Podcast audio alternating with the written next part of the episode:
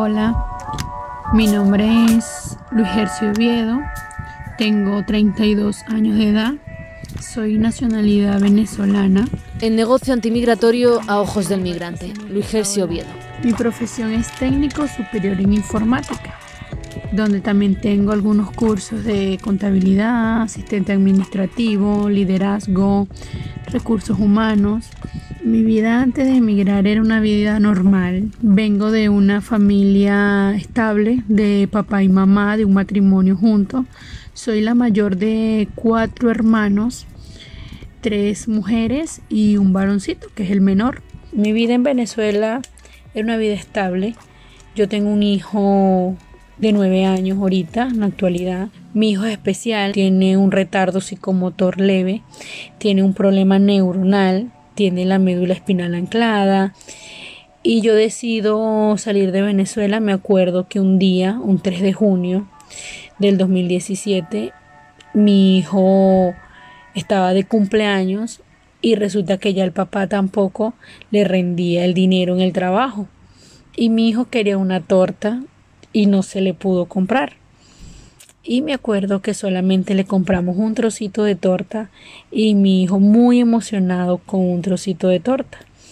Y bueno, y eso me conmovió mucho, me conmovió mucho que yo siendo una persona joven, con muchas capacidades para trabajar y ya en Venezuela no se podía, no se encontraba trabajo y si se encontraba trabajo no alcanzaba para nada.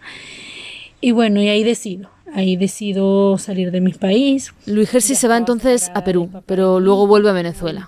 La necesidad que estaba pasando mi familia, mi abuela, mis tías, mis padres, ver cómo tu familia tenía que rendir un, un plato, una olla de espagueti, por ejemplo, como para seis personas, ocho personas. Y vuelve de nuevo a Perú. Y bueno, y así fue. Llegué en agosto del 2019, pero ya iba con la mentalidad de venirme a España. El 26 de febrero cogió desde allí un avión a España. Dice que es la decisión más difícil que ha tomado en su vida. Llegué a España exactamente con 40 soles, la moneda de Perú, que en este caso vienen siendo como 10 euros aquí. Todavía tengo los 40 soles guardados. Después de ahí empecé, llegué el 26 de febrero y empezó de una vez la pandemia del coronavirus. No podía buscar trabajo, no podía caminar para ofrecer este servicio a ver qué trabajo encontraba, no importa qué tipo de trabajo, porque a pesar de que muchos emigrantes podemos tener cualquier tipo de carrera universitaria o cualquier experiencia, cuando llegamos a otro país lo que necesitamos es trabajar y empezar a producir, empezar a obtener dinero para nuestros familiares una amiga que conocí en el, en el avión llegando aquí a Málaga. Nos dimos los números de teléfonos, compartimos teléfonos, compartimos datos, con la esperanza también de que la que encontrara trabajo primero ayudaba a la otra, también venezolana. Y, y así fue, estaban necesitando a una persona para cuidar a un señor mayor, a un señor de 78 años, pero el señor tenía coronavirus.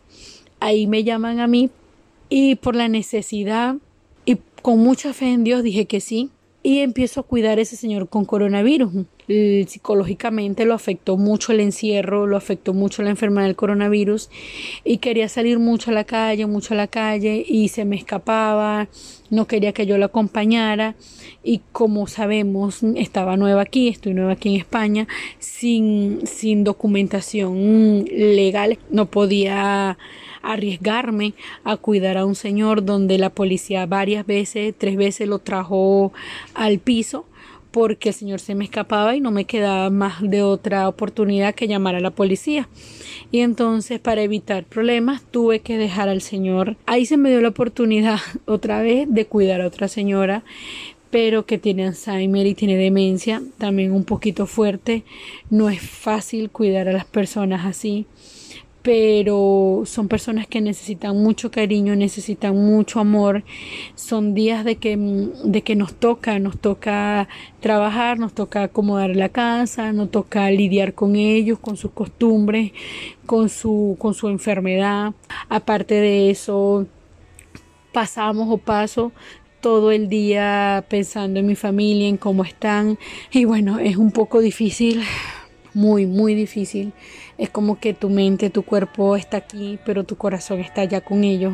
Luis Gersi es mujer, es latinoamericana, se gana la vida cuidando a otras personas y tiene más de 30 años.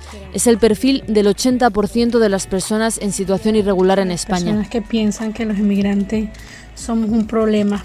De verdad les diría que, que no lo vean de esa manera no nos vean como problemas, véannos como oportunidades, que un día estuvimos como ustedes, estuvimos todos, estuvimos bien económicamente. Su historia forma parte de una serie de reportajes de Por Causa que ponen rostro y nombre a quienes sufren los obstáculos de la industria del control migratorio. Si quieres ayudarnos a seguir investigando el negocio antimigratorio, puedes hacerlo en nuestra cuenta de goteo. En nuestra web porcausa.org tienes toda la información.